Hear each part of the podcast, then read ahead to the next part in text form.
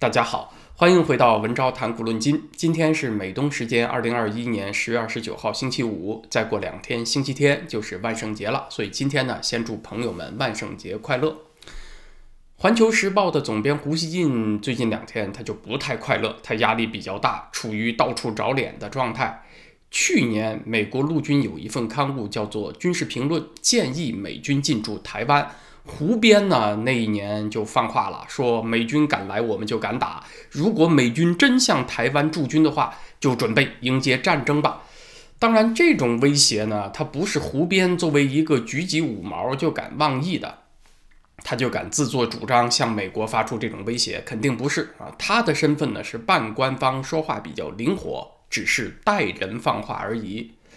大家可以把这个场景呢设想成北京胡同口两个人掐架，甲对乙说：“啊，你敢动我试试啊？你敢动我一根手指头，看我不削你！”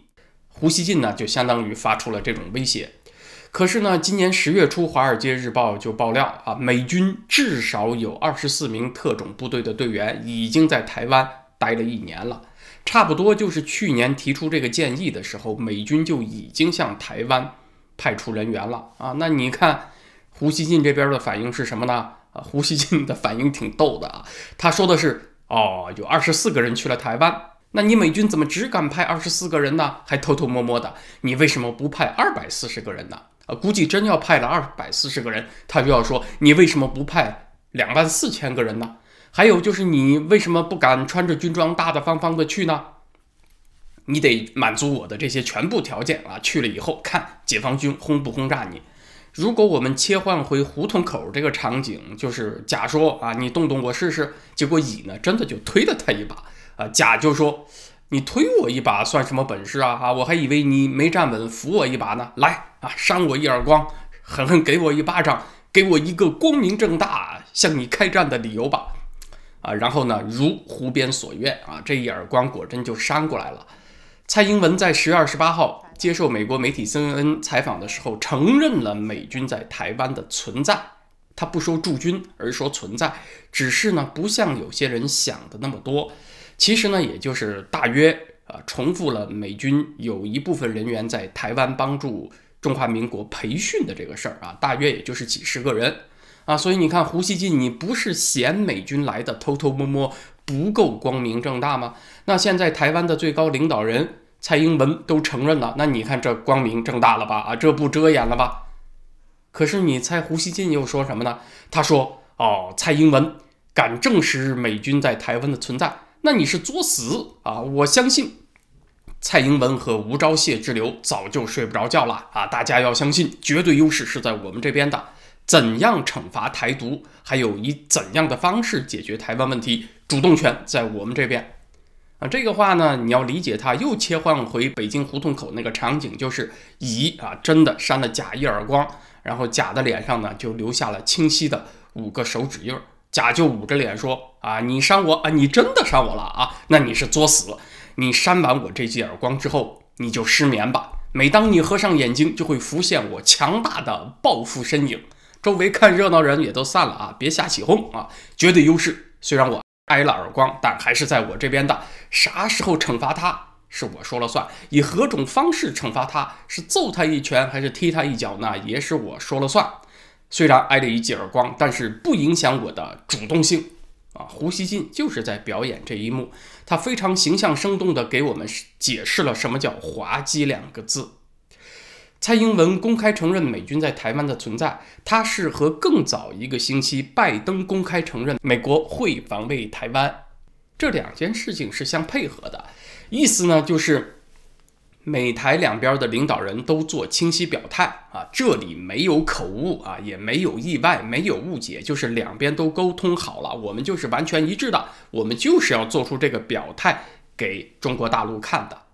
能这么快走到今天这一步，应该说胡锡进之流是功不可没啊！他又是放话要打美军，又是放话说解放军飞临台湾只是一步之遥了，那意思是下一步马上就要这么干了。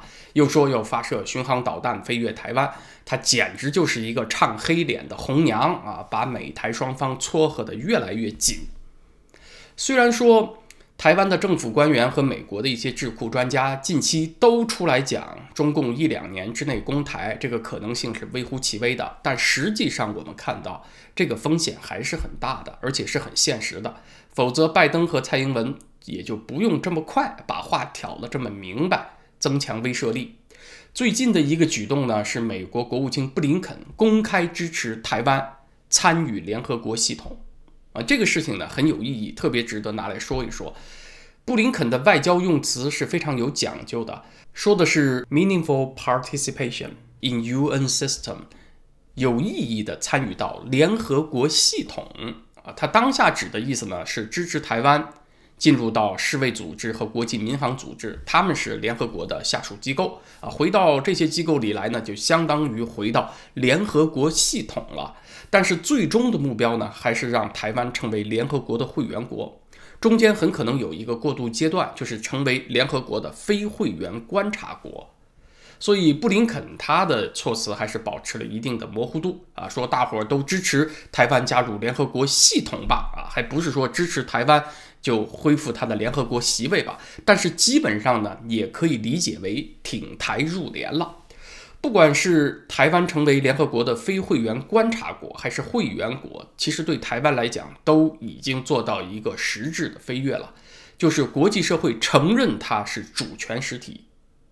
什么叫做主权政治实体？它和国家有什么区别呢？有主权的政治实体啊，就是说大家都承认啊，你有治理社会的资格。但是你眼下呢，有可能还没取得领土呢，啊，也没有现成的人民供你治理，或者说你虽然有了领土和人民，但是你的国际承认有问题。但是呢，不要紧啊，这些条件你以后都可以解决。但是呢，我们承认你是有治理社会的资格啊，这个资格给你保留着，主要是为了国家之间处理日常事务的实际需要。比如巴勒斯坦和马耳他骑士团就被认为是主权政治实体，台湾要能够走到这一步，那也是一个重大成功。入联这个事儿，除了有受到国际社会承认的意义之外，很重要的还包括联合国是一个集体安全机制，就是你入了这个圈儿吧，肯定比没入这个圈儿要安全的多。集体安全机制的意思呢，就是说我们用集体来保护我们这个圈儿内每一个成员的安全，哪怕你是最弱最小的一个，但是他受到攻击也等于啊，我们整个集体受到攻击，我们整个集体都要做出反应。呃，这个集体安全机制管不管用呢？虽然说联合国的成员国之间也不是说就没发生过战争啊，确实也发生过，像印度和巴基斯坦。他们都是联合国的会员国，但是三次印巴战争当中有两次是发生在两国加入联合国之后。以色列和埃及、叙利亚也是很早都加入了联合国啊，但是大家知道，也还是发生了多次中东战争嘛。但是有联合国的好处在于呢，战争发生以后，它能够迅速的介入和调停，不至于让战争长期化，也不至于导致那种很残酷、很有破坏性的后果。打开了入联的通道呢，当然不意味着台湾就不需要加强自我防卫的能力了，但是它确实就多了一层保护，也让中共攻台增加了很大的难度。当然，要恢复台湾在联合国的席位不是一个短期容易办到的事情，但是这个过程本身就很有意义，因为它会让很多国家明确表明态度来支持台湾啊。小国在险恶的环境当中要立足啊！当今世界有两种成功模式，啊，都是很值得借鉴的。一种是以色列模式，一种是瑞士模式。以色列的生存环境极其恶劣，它周边的国家都对它怀有强烈的敌意。那以色列呢，是把自己做成一个刺猬，它是通过在军事和技术上都保持对邻国的领先来维持威慑力的，就是周边国家都不敢惹它。而且地球人都知道，以色列其实是一个有核国家。台湾的处境呢，其实相对更接近瑞士，就是它周边都是大国。瑞士它的力量最多最多只能自保，它不可能击败法国、意大利、德国，不可能击败它任何一个欧洲大国邻国。所以瑞士它想保持独立啊，除了它要有必要时刻不惜一战这种决心和实力之外呢，同时它更加需要有智慧。瑞士是全世界有钱人存钱的地方啊，这个大家都知道。同时呢，它也是许多重要的国际组织机构的常驻地。瑞士当上了全世界存钱的保险柜，那当然，全世界有钱的人都不希望战火蔓延到这儿嘛，啊，他们就会在自己的国家里面发挥影响力，帮着瑞士维持和平。同时呢，这些国际机构和组织在这儿，那任何对他的侵犯都会变成千夫所指，等于对许许多多国家共同的冒犯。所以，入侵瑞士啊，是所有欧洲大国都觉得得不偿失的事儿。其实，可能很多。呃，华人朋友不知道，瑞士是二零零二年才加入联合国的，它很长时间都是联合国的观察员国。一八四七年是瑞士本土上最后发生战争的年份。那此后这一百多年，你看，它就算没有加入任何集体安全机制，瑞士也得以维持独立，也足以自保。其实，瑞士的建国的年份可以上推到一二九一年啊，十三世纪末，呃，当时是。三个反对哈布斯堡家族的州建立起了永久同盟，是被作为瑞士开国的年份。